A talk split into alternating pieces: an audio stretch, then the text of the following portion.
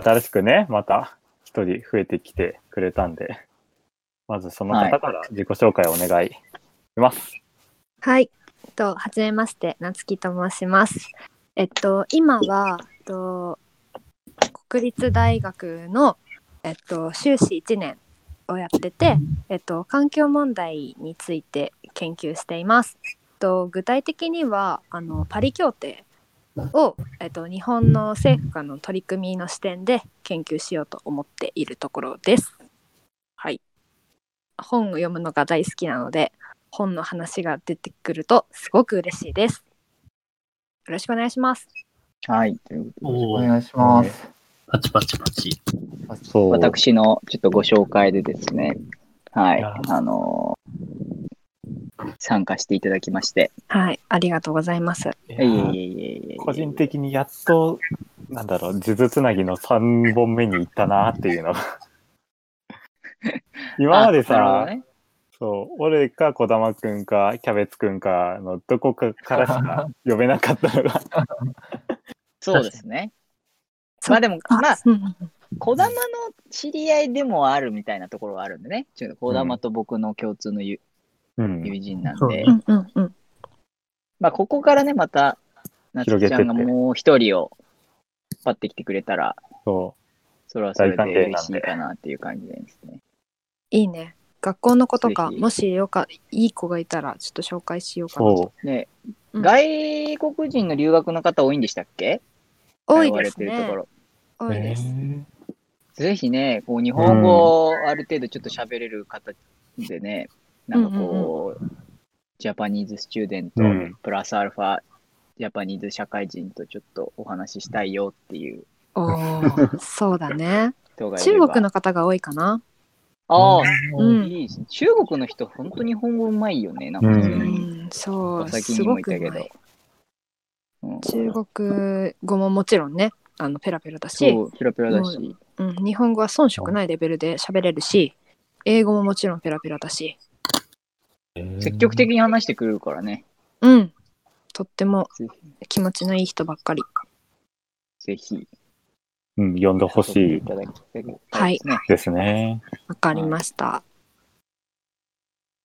まあ、タコ紹介って言っちゃなんですけど、まあ、私の方がちょっと軽くそう、あのー、夏木さんの方をご紹介させていただきますと、あのーご本人言うように本当に本がう。というんことで、あの僕が本当に驚いたのは、あの、アマゾンプライムでアニメを見ながら、同時並行で同じスマホの画面で、えっと電子小説とか本を読むっていう、ありましたね、そんなことも。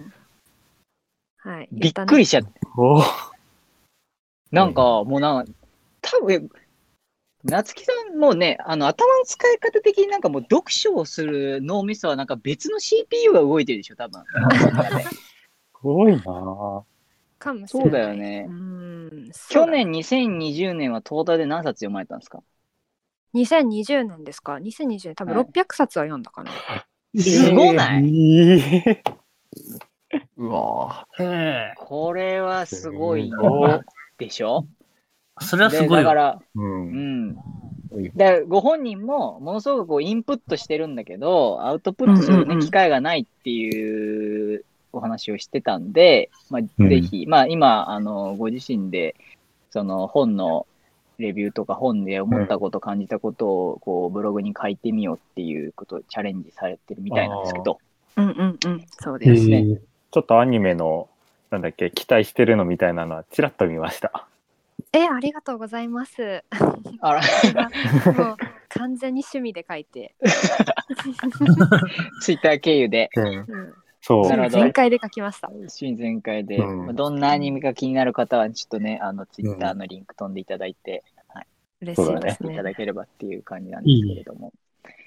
ということで、うんうんまあ、あの気になる。まあ、てか、本はどんなジャンル読まれることが多いんですか？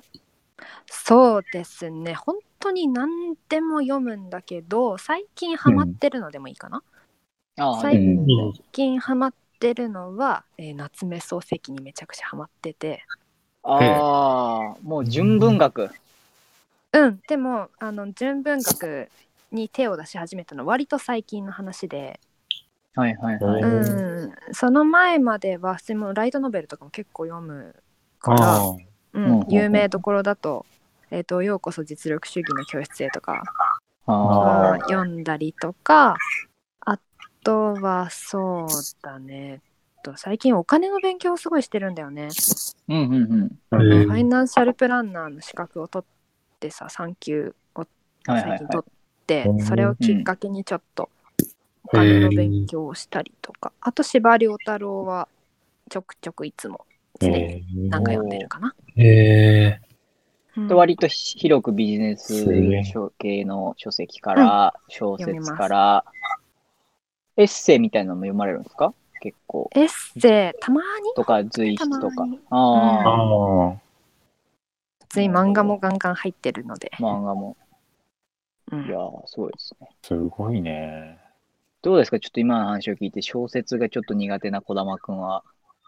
そうだったね。いや、それ苦手なんですよ。けど、なんか、去年、なんだっけな、あの、地元の、あの、蔦屋書店に行った時に、うん。うんな、どういうきっかけあったか忘れたけど、あの、なんか珍しく買ってもいいなみたいな気分になって、おお小説を。うん。で、あの、で、まあ、やっぱどっかの街が出てくるのがいいなとか思って、うんうん。いろいろ探してたら、あの、司馬遼太郎の峠って本、はい。なんか、はい。多分、上中下で、文庫本でも3冊くらいになるのかうんうんうん。なの、を買いましたね。面白かった。まあ、まだ上しか読んでないけど。峠は熱いよ、本当に。激アツだよ。なんか俺、あの時歴代の史小説。ことがってないいいんだけど、うんうんあの、うんまあ、歴史的な認識がそこまでがっちりあるかというと、そういうわけじゃなくて、うんまあ、けど、まあ、その、まあ、まさにその峠っていう場場所のね、あの、話の中でもまあ役割みたいなのが、あなるほど、そこでこのと、この場所が出てくるのかみたいな風に、はまあ、読んでみたりするのうん面白かったうんうんですね。あ。まあ全然まだまだ中下もあると思うから、こっちも読むはいはいはい。へえ。最近歴史小説入りやすいよね、その地理的な条件とか、その自分のね、まあね日本史的バックグラウンドとかあるとね。それでもハードル高かったけどね。まあ確かに。と。うん。うん。まあけど、あのうん。司馬遼太郎の本って、その、なんだろう。本ってって言えるほどのあれはないが、うんまああの、実実在する地域の描写が上手なんだろうなって感じはしてるから、うんうんうんまあその点、まあまあ、その視点もちょっとマニアックに記述してあったりするから、うん。まあ、自分がその土地に行った時のことをこう、重ね合わせたりとかできるっていう意味では、読みやすかったです。なるほど。ちなみに余談ですが、えっ、と、この司馬遼太郎の峠は2021年6月に役所広司主演で映画化されるようです。へえ。多分、それもあって、置いてあったのかなって今。平積みされてたんだ。いや、平積みされてたわけじゃないけど、あ、そうなのうん。普通にあの、うん。あの、まあ、司馬遼太郎の、その本のコーナーのとこにあったんだけど、へいへいへいよく考えてみると、隣にその、ポップじゃなくて何？あの、映画化決定 ああ。なんか、はいはいあのー表向いてたわけじゃないけど、入ってたような気がするなーってなんと思って。うんうん。まあ、偶然かもしれませんけど。いや、ちょっと拝見させてもらおうかな、僕も。いや、けど、そうやっていろんな人の、てか小説を、まあ、ここの中の人は、あの、本読むの好きな人多いのかなっていうか、なんか日常的に読んでる人がうん。多いのかなと思うんですけど、うん。うん僕なんかよりずっとね、いや、めっきりみんな私はです。みんなどういうそのモチベーションっていうか、なんていうの？うん。あのー興味の持ち方で本を、まあ小説とかなのかなはい、買い、読んでるのかなっていうのは、ああ。なんか本の話のタイミングでゾーン君いなかったような気はしたんだけど、はいそうだね。ゾーン君本はどうなんですか？本は、えっと、読みますけど、なんかその600冊はすすごいですね。本当に100分の1ぐらいですね、1年あで。で、でも、そんな読む？多いよ。多いよ。多い。ああ、そうか。え、でもなんか本当に同じ本を何回も何回も読むタイプ。ああ、はいはいはい。ちなみにどんな本を読むんですか？えーっと、えー最近だと、岡本太郎の本とか、あとへーは、えーっと、生物学系の本だったりとか、ほうほうほう今、ほ本棚を見てる。おーうんうんうん岡本太郎のどんな本なの？岡本太郎は、えっと、今日の芸術とが一番読んでますね。おー。何度も読ん10でる？週ぐらいして。10週ぐらいしてますね、僕。へえーすごい。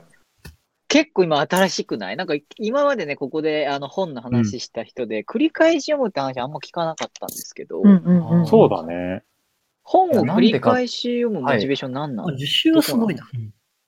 なんでかっていうと、あの、すっごい忘れちゃうんですよ。あの、はいはい。前読んだ本を。うん。はいはいはい。で、なんか、忘れてることに気づくとすごい寂しいんで、なんか、量読めないっていうか、うんアニメとか映画とかもそうなんですけど、なんか新しいものに触れると、なんかそれにすごい気が持ってかれて、前のことを忘れてしまうみたいなうんうんうんはいところがある。うんなんかなんかじゃあ、ふとした瞬間に気づくんだ。あ、なんかあれ、なんつってたっけ、そういえばみたいな。あ、そう、なんか、その話、その本いいよねみたいになった時に、うんめっちゃ読んでたのに、あの、あついていけないわみたいな。ああ。はいはいはい入れないわみたいな。うんうんうんでもう、なんかあ頭から読みは返すの。なんかその忘れちゃった部分だけここら辺だったかなーで読み返すんじゃなくて。ああ、でも頭から読み返しますね。ええこれはすごいよね。だって、今日の芸術って確か、ちょっとちらっと読ませてもらったような気がするけど、章立てというかさ、物語じゃないから、どこから読んでもそうね。結構バックボーン気に知らなくてもいいような本だもんね。あーうん。それ一から読めるんだっていうのは。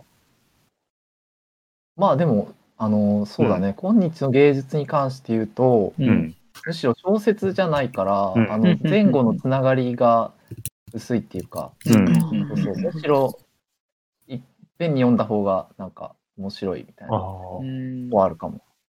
じゃあ本はもう本として購入して、もう本当じゃあ読み返す前提で割と買って読むみたいな。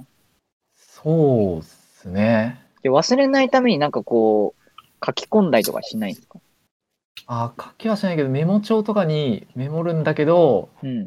それをしても忘れるっていう、へでどこにメモ書いたのかも忘れてえうん何年後かに読み返すみたいな。なんか、ー、すその。あれですか、単語とかが語られるその文脈とかの方が重要だからもう一回読み直してお思い出そうみたいな感じなんですか？えー、単語えどういうこと？ああいや、あの、いや、メモをするけど、読み直すっていうのはなんか、あー。前後の語れる文脈を時間経つと忘れちゃうからみたいな、うんそれもあるし。と思って。そうっす。なんかでもやっぱり1回の質が単純に低いのかもしれない。うん、1回であんまり吸収できてないのかな。いや、でもなんかその、うん。俺も読むときはそんななんかこう100%覚えてるかって言ったらそんなことない気もうんうん。するしね。そう雰囲気でなんか覚えてるなぐらいの感じだけど。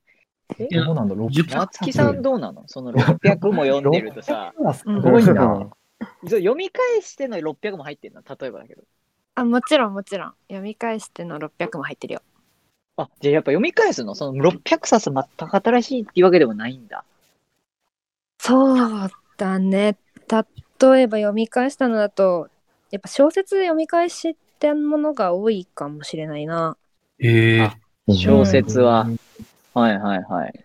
そうだねただ辻村瑞希がすごく好きなんだけどはいはい。うん辻村瑞希は多分3年ぐらい前に全部出てる本を読んじゃってうんうんで、いやもう一回読みたいって思って読み直してる途中なんだけど、うん。その初めて読んだ時っていうのはもう今考えると本当中学生とか小学生の本とかもあって、うん。今読むと本当に違うああ、なるほど。気持ちになるしあこんなエピソードあったなって思い出すところもあるし、私ももちろん100%覚えてるわけじゃ全然なくて。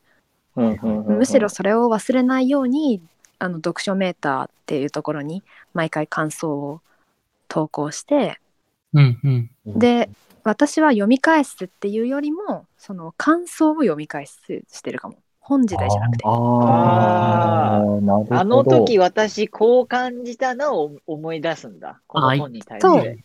うん、うん。そうだねはあ。あの方が確かになんか要約されて内容もね、入ってきそうな気も。そうなんだよね。でなんかこの本読書メーターのすごいいいなって思うところがその字数が255しか書けなくて。ううんん。ツイッターちょっとプラスアルファぐらいだね。うんうんうん、ってことは多分自分がすごく感じたところしか書いてないはず。あー引っかかったことが読み直すタイミングでもしかしたら変わってたりとかっていうのがあるわけだね。そう全然違ったっていう時もあったりして、なんか読み返し、過去の自分の感想を読み返していやそれは浅いだろとかうん。お前ちゃんと読んだか？みたいな自分でうん。ツッコミ入れたりとかね。ああ、なるほどね。なんならちょっと浅いからもう一回読み返してみようかな、みたいな。うんうんうん。そうだね。それはあったのはこれからの正義の話をしよはいはいはい。ああ。うマイケル・サンデルのやつ読んだ時はうん。これ初めて読んだの。小学6年生の時だったんだよね。あ俺も小6の時に初めて読んだわ。だよね。その時うん。に多分売れ売れたんだよ売り出されたのね、うんうん。うん。うん。でその時にはなんかなんだっけえっとあなたはその、スイッチを持ってる係でうん。左に倒すと5人死ぬけど。右に倒すと1人死ぬみたいな。トロッコ問題か有名なね。トロッコですよね。トそうそうそう。うんそれで1人死ぬけどそれはあなたの最愛の人ですよみたいなやつで、うんジレンマみたいな思ったんだけどうん。多分えっと去年かな？去年の7月に読んだ時にはそこよりも、うん。こう、うんコミュニタリアン主義っていうなんかそのサンデルのし思想みたいなところがあるんだけど、うん。自分っていうのは、今の自分があるのは自分を今形作っているコミュニティがある。で私はそのコミュニティに対して今の自分を追っている。だだからここからこのノブレス・オブ・リージュっていうのもこうなんか派生して考えられるよねみたいなところをめちゃくちゃメモってて、そっちのそのあ視点変わったんだっていうのがこう読みあ返すと分かったりする。少し俯瞰的になったのかな。うんうんうんのかもねって、なるほどねそう枝葉のとこじゃなくて幹のところを自分あ。は興味持ってたんだなっていうのに気づいたりとか。うん面白い。うんう。ん意外と5年とか10年とか空けて読み返すと意外になんかこう新しい点を得られるみたいな、し気づくポイントも違うなって実感できるみたいなそうだね。感じそれは感じるかな。なんか、なるほど。なんか、自分もいいねだ大事な本とか、なんか自分の思想を形作ってるなじゃないけど、ここに立ち返りたいねみたいな本は何,、まあ、何回か読み返したりすることが確かあるなっていう思うんだけど、うん。なんか、なんかそ、なんだろう、本を読み直すことの意味みたいなところで言うと、なんか今の話聞いてて、その、チェックポイントではないけど、なんか立ち返る、自自分を変えるタイミングとしの一つとして、うん。前読んだ本を読み直すことで、前の自分と今の自分をこう、なんていうの？あの、わ分け分けて見られる。まあ、連続、ある意味連続してるのかもしれないけど、まああ前の自分はこうだったけど、今はこうなって、なんか自分を肯定する力につながってたりするのかもしれないなって、なんとなく思ってて。うんうんうんうん。で、なんか、もうもしそうだとしたら、でも俺自身は本を読むことによってそれができてるっていうよりも、同じ場所に時間経っていく、時間経ってからもう一回行くことで、うん。それができてるなって自分の中で思ってるんですよ。うん。ああ、その、本じゃなくて場所なんだ。本じゃなくて、そうそうそう。はいはいはいはいはい。だから、なんかどちらかというと、自分の旅行スタイルって、あの、新しくバンバン行くってよりも、気に入った場所を何度も連続して訪問するんですけど、うんうんうんへえ。うんうんそうすると、まあ、もちろんなんか、あの人に会えるからみたいなのも多少あるけど、なんか一人で歩いて、おおその街を2回目、3回目同じ道歩いてたとしても、前来た時は、ここでこんなこと考えてたなって思い出したりとか、うん。うん。うんここに注目してたなみたいなのがうんうん。移り変わっていって、で、あ、行くたびにね。で、なんとなくそこで自分がこうなんか感じてる、なんか、あ、まあ今俺はこの2021年の今この街に何回目で来て、今日はここに関心が向いたんだなみたいなのをうん。来るたびにその前来た時のことを全部どんどん思い出すわけよ。うんうんうん言ってたもんね、君ね、九州行った時もね。なんか、言ってた聞いてもないけど、なんか、ああ、思い出すなーっつって、いや、なんか、その、旧大、えー、みたいな。まあまあまあ。浪人で、はそうだね。みたいなね、なって、みたいな。とか、まあなんかそういう、そう、個人の思い出も土地と結びついてる気もするし、うんまあもちろんそうじゃないこともいっぱいあるけど、っていう、なんか自分のやってた行為が、今の話聞いてるとなんか、あ、そ、それを、もしかしたら本で、やってんのかもなってなんとなく思ったりしました。うん。うん。そうね。私がその自分を振り返るポイントっていうのがなんかテキスト情報なのに対して。その児玉くん。はビジュアルなん。だねその場所っていう三次元の広がりなん。だね。土地に、そうだね。まあ、匂いかもしん。ないけど、あ匂い匂いもあるん。だ。なん。か、しょっちゅうこのラジオでは瀬戸内の話をしちゃってるけど、瀬戸内行った時の匂いとか、うんうん。でもまあ、この街の電車降りた時の匂いとか、普通に地元の、東京、んまあ大学とかあって東京いて、うん。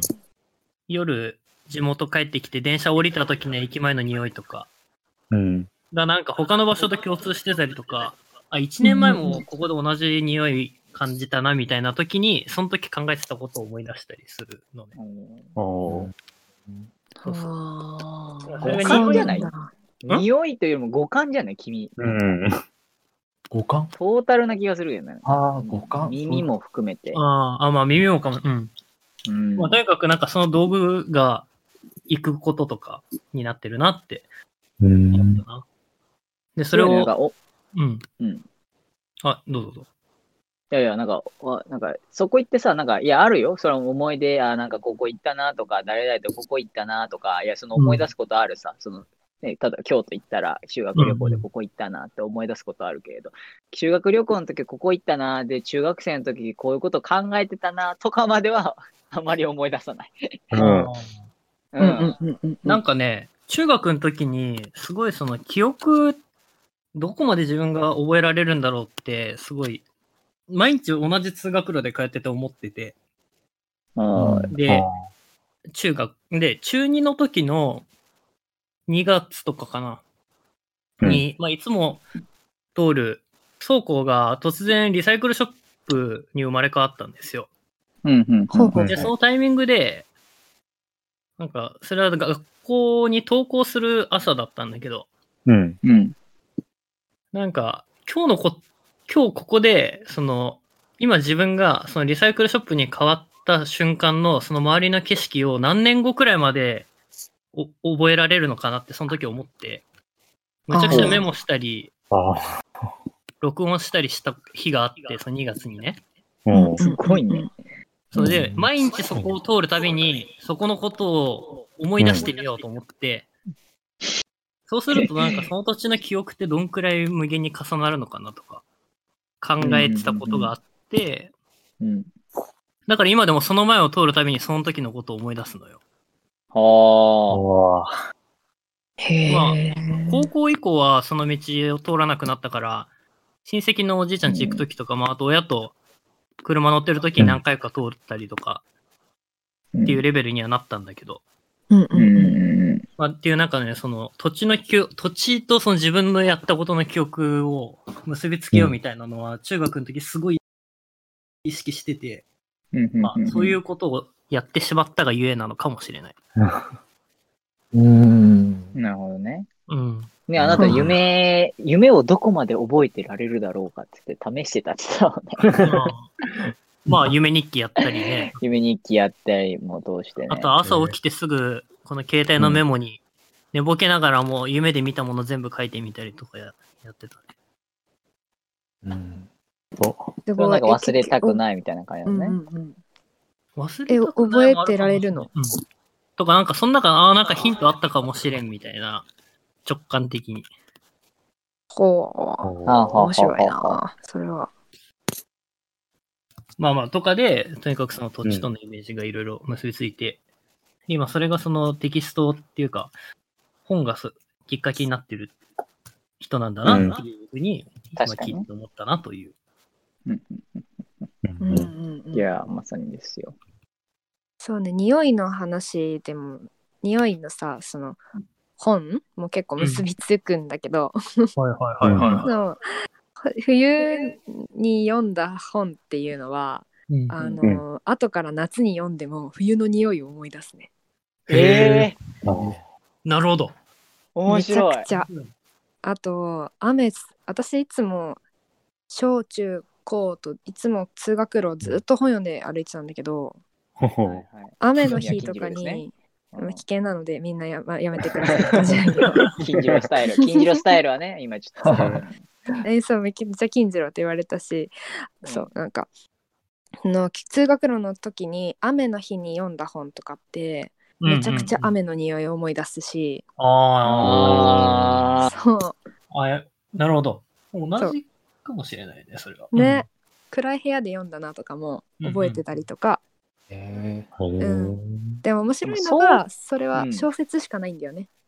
ー。へえ。えー、えー、あーなんか世界に入り込もうとしようとすればするほど、なんか知らんけど、五感とかがなんかこう、ね、インプットする脳の何かがめちゃくちゃ冴えてるのかもね。自分の意図しないところで。かもね。面白いよね、それなんかその多分トリガーが児玉くんはね、やっぱり旅行行くとね、うん24時間アドレナリン出てるわけですから。一番き生きしてると思いますよ。ねえ。家出て電車乗った途端にね、もういきなりスイッチ入っちゃうから、その 自宅から離れれば離れるほど彼のアドレナリンとなんかこう、エネルギーというか集中力がね、高まってくるわけじゃないですか。それはなんか絵を描く怪奇戦くんとか、あれ、うん。ねう、んゾーンくんとかもなんかあるんですか？やっぱこの絵描いてるなとか、なんかすごいこう集中してえ何かこう、もの描いてるなっていう時は、なんかこう、それ以外のよくわからない風景とかシーンは結構定着してるもんなんですか？記憶として。ああ。私はないかもしれないですね、あんまり。ゾーンくんそんなに、そんなにっすね。もうじゃあ絵描くときはもう結構本当に絵のことだけ。そうなんですよね。僕だけかもしれないですけど、結構嫌なことを考えちゃうタイプなんで、なんか、そうするとかしてると。絵を描きながら嫌なこと考えちゃうの？そうそうそう。なんか、へえ。な、なぜ？今日あった嫌なこととかを無限に反芻しちゃうんですよ、なぜか。ああ、ちょっとわかるかも。何なんだろえ、それは何？あた、その動作というか、アクションとしては、その絵を描くっていうクリエイティブな活動をしておきながら、脳の片隅では嫌なことを思い出しちゃうの。う。そうですね。片隅っていうか、なんか、それを考えながら書くみたいになっちゃうんで、結構、うん、そう音楽とかで書き消しながら、そあいいですよね。なんか、なんかドロドロした感情が出ちゃうんですよね。う。なんか手動かしながらね、そういう嫌なことというか。そうなんだ、えー反数しちゃったりすることは俺もあるわ。ある。あーええー、なんでなんで楽しくて仕方がないから作ってるんだと勝手に思ってたんだけど、ね違うんだね。思うよね。でも楽しいんですけど、うんも。ちろん絵を描くことは。でも、そういう嫌なことも考えちゃうみたいな。うん。なぜか。えーえー、面白いな頭の中がなんか整理される感じなの？すごい整理された結果、嫌なことに対してすごい感受性高いから集中しちゃうみたいな感じむしろなんか復習みたいな感じで、確かに整理はされてるかもしれない。嫌ななこの。あなんか素直に感情が出てくるのかな、一旦。ふわーっと。うん、なんだろうね。うん、わかんないんだよね。たとえ朗らかそうな絵描いててもそういうことを陥る時があるから。あ、めっちゃわかるわ。うん。これ待って、絵描く人2人いて、2人とも共感してるのは、多分なんか性格的な問題ではなくて、割とみんなそうなのかな。うん、ありそありそうだね。う。なんでなんだろう。と。そうね。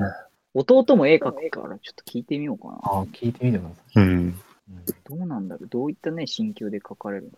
いや、でもなんか、わかんないけど、感覚的にお風呂入ってリラックスしたりとかするとさ、まあなんか思考が整理されるというか、あで、なんかこう、まあ良くないことも思い出すしさ、うんこあーね確かに確かに。う、なんかね、副交感神経が働くんか知らんですけど、なんかやっぱリラックスしてるっていうか、頭がこう、緊張状態ではないのかもしれないね、絵描くとね。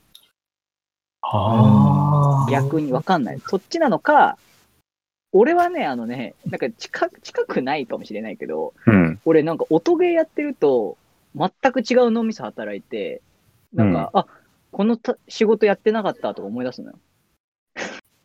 音ゲーであでも3分の曲とかやって、めっちゃノーツが来るから、それをこうう、ね、ポポチポチポチポチ押しうて、ん。リズムよく押してるんだけど、あ、やばメールやるの忘れてたとか、あー。うん。あ、連絡するの忘れてたとか、あ、あれ、いついつまでにやらなきゃいけないわとか、あ めちゃくちゃなんか思い出す、その時になぜか知らない。に近いかもしれないですね。リラックスってよりかは、うんなんか、うん。なんか勝手に思い出しちゃうみたいな。そうそうそそう。めっちゃ集中してるんだけど、う。うんうんうん、わかる。なぜかね、へえ。違う脳が働くっていうのはなんかあるね。うん。あ、それに近いの？近いですね。なんかうんマ。ジで。うん面白いな、それ。面白いね。うん。やってる動作は違うといえど、うん。楽しくてやってることには確かにね、うん。変わりないですか音楽とかで書き消してるんで、なんら。か、あそう五感でっていうのはあんまりないかもな、私。なるほどね。うん。ないかも。そう、というか俺の場合、へ絵描くときあんまり考えてないっていう言い方あれだけど、うん無心で、それこそ嫌なこと反数する以外は、結構割と無心でやってるから、結構そうだよね。無心にうん。なってるとこあるよね。なんか。ガシガシやって、時々、あうん。ああ、嫌なこと思い出したなって思いながら。るほどね。へえ。面白い。えー一応あのうん。ーあ、ね、今新人研修でやったんですけど、うん。あの、はいメンタルトレーニングというか、まあメンタルコントロールみたいな話をされたんですけど、あの悪いことはやっぱあんまり思い出さない方がいいよっていう、それはそう。それはそうそだね。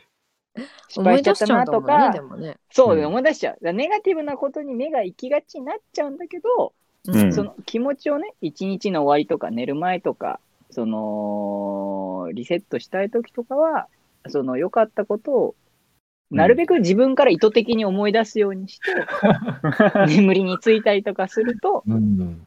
いいですよっていう話をされまして。はいはいはい。あもうここ最近は僕もね、床に着くと、あのー失恋した嫌な思い出しか出てこないんで、ちょっとかわいそう。もう本当に良くないと思ったから、あ。うん。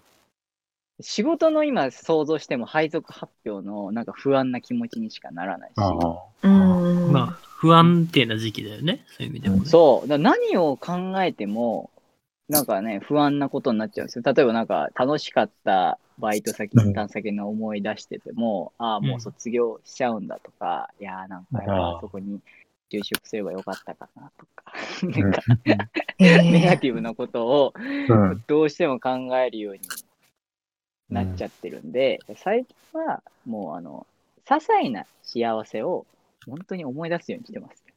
アンミカさんみたいなこと言ってますけど、本当に。いや、大事です、大事です。いや、なんか、そういう時こそさ、その、周りのいろんな、なんかちょっとした変化とかさ、あ、うんそうう、いつの間にかここの花咲いてるわ、みたいなさ、そうそうそうそう。なんか、あるよね。あの、とかね。3月が僕も苦手、僕は苦苦手、まあ、今は好きなんだけど、うんうんうんうんなんかどうしてもこう、なんか別れの季節だなとかって思ったり、うん。なんか決断しなきゃいけないタイミング、3月、4月って多いなってやっぱあ思う。うん。で、なんかむ前のことを思い出してみたり、なんかやり残したなとか思ったり、でもなんか新しい環境にあったところでそれもなんかなって思ったりも普通にするけれど、なんかだからこそ、マジで、まあほんと桜が咲くことだったり、うん晴れてて、いや、あの、風が気持ちいいなとか、うん。うんなんかそういうのに、まあしかもなんか、そういうなんか明るそうな変化やっぱ多いじゃん、多い多いじゃないですか、春って。ううんうんそうだね自然環境的にも。うん。なんかそういうのに、あの、なんかいろんなことを後悔したり悲しむほどそれに気づけるから、意外といい季節なのかもって、最近思えるよ逆にっていう。うん一番好きな季節になりつつある。はい。へえ。逆にポジティブになれる。おー素晴らしい。いいねまだね、そこの境地にはたどり着いてないんですけど、そう。立ち直るには時間がかかりそうっていう話。時間かかりそうですか。なんですけどね。でもさなんか今はさちょっとしんどいことかもしれないけど、うん。その気持ちって多分一生もう二度と訪れないじゃん。ああ恋愛一期一会だからさ。ああ、そのはいはいはい。その子に失恋したことっていうのはこのはいはいはい先一生訪れないからなるほどね。もう全身全霊で味わった方がいいかもね確かに。確かに。いいいいね。うん姉さんもう、あのー、1週間ぐらいでもだいぶ味わったんですよ。そろそろリセットしたいっす、姉さ甘い甘いん。甘いっすか？うん、甘いよっす。か？もう一緒甘に、一緒に寝てるぬいぐるみが、もう多分涙でびちょびちょになっちゃいます、そろそろ。えもうかわいそうすぎる。それはかわいそう。そろそろね、浄化させていただきたいみたいなとこなんですけど、うん。いやまあそんなね、ことはいいとて。うん。いやいやいや、本当別れの季節でもあり、うん。ね、切り替える季節でもあり、うんうん。そう。だから配属も今ちょっとそのね、まあ、地方になるかもしれないなって言われてますけど、なんかまあまあまあ、なんか、うん。最近だから俺、そのまあ、結構皆さんここにいる人、割とネガティブな、ね、方が多いと思うんですけど、すごい名誉毀損された。いや、ね、ネガティネガティブ発想な方が多いかもしれないなという、ちょっと、疑う感じかな。うん。うん。うん、自分のことをね、いや、その不安なことを考えちゃうとか、含めてですけど、はい児玉くんは割とそんな感じないけど、意外に児玉くんもいやいやいや。ネガティブだって。うん、とかあると思うんですけど、最近だからそう、なんかツイッターで見たのは、なんか何？心配事か不安のうん。うん。95%は実際に起きないみたいな。うん。ああはいはいはい。あったね。え流れてきてたわ。あったよね。流れてきたよね。95%だっけ ?90 だっけ？いや、でもその95%とかだったと思う。だよだからね。5%ぐらいを用心しなさいとか、そんな感じだったよね。ぐらいだし、うん。今まで俺もなんか嫌なことの予感とか不安とか当たってるなっていうシーンはあるんだけど、いやいや、よくよく考えてみたら、当たってるから印象的に覚えてるだけで、うんうんうんうん不安だったり心配だったりしてたけど、結局、なんどうでもなかったっていうか、そうでもなかったことはもう忘れてっちゃってるから、うんうん大丈夫だと。うん。そう、ちょっと本当に3日ぐらい前まで配属発表やばすぎて、その寝れないみたいな状況だったんですけど、うんそうだよな。もう今もう、あの、どんと来いと。いい。大丈夫だろうと。もう。何があってもね。いやと。うん、いや、東京だろみたいな。そう考えても。そこ？そそこないや、ものね。うそうそう考え地て方に行っても大丈夫だろうじゃなくて、東京だろうなのね。それもっとダメージでかいやつじゃん、それ。もいや、で、で、いや、もし地方だったら、もう、もう、それはもうしょうがないよと。やれることいや俺はねまあ、尽くしたし俺と。俺は伊沢くんにはね、地方に行ってほしいと思うよ。いや、勝手なこと言うな。関係ねえよ いや、一俺回行ってねのキャリア、、俺そのキャの論理を知リアプランをった方がいいと思いやいや、だ分かってますよ。地方行くのは大事って分かってますけど、ね、マイキャリアプラン、ここ10年のね、キャリアプラン考えた上で、やっぱちょっと東京を捨てがたい。う。なるほど。うまあ、それはいいんですよ。まあ、だから、ちょっと皆さん、そのなんか不安があるのはね、ん。うん。良くないぞと。いや、あれは本当救われましたね。別にあの、情報のソースは辿ってないんだけど、いや、多分うん95%ぐらいは多分起きてねえだろうと。確かに。うん。だったら。まあ、それは、その、不安を感じてるからこそ、その情報にもある意味気づけたわけだし、それはうん。結果いいことなんじゃないですか？うんうんうん。自分が不安じゃなかったら、その情報にすら自分が気にしてなかったかもしれないからね。そうっすよ。うん。そうん、なるほど。とは言えるかもしれない。ポジティブに生きていこうんう、うん。う。ラブ、ハッピー、ラッキー、スマイル、ピースみたいな、なんだっけ？何それ？何それ？アンミカさんのやつ。アンミカさんか。アンミカさんです。知らない？全く知らないよ。え、うんマジで ?L、映像が出てき LHD みたいな。LHD。LHD。あ、ラブハッピーってこと？そう。?B はなんだ？あ、ドリーム L、あ HLL、HLLSPD。ラブ、ハッキー、ラブ、ス、あ？ハッピー、ラッキー、ラブ、スマイル、ピース、ドリーム。すごいお。かんよ。やまあばくない要素はね。ね。HLLSPD。へえやばい薬みたいな。すごい五感いいな。すごいな。本当アミカさんすごいな。えアンミカさんは毎晩寝るときに旦那さんと ラブ、ラあ、ハッピー、ラッキー、ラブ、スマイル、ピース、ドリームって言って寝てるらしいです。ー、どういう情報なんですか？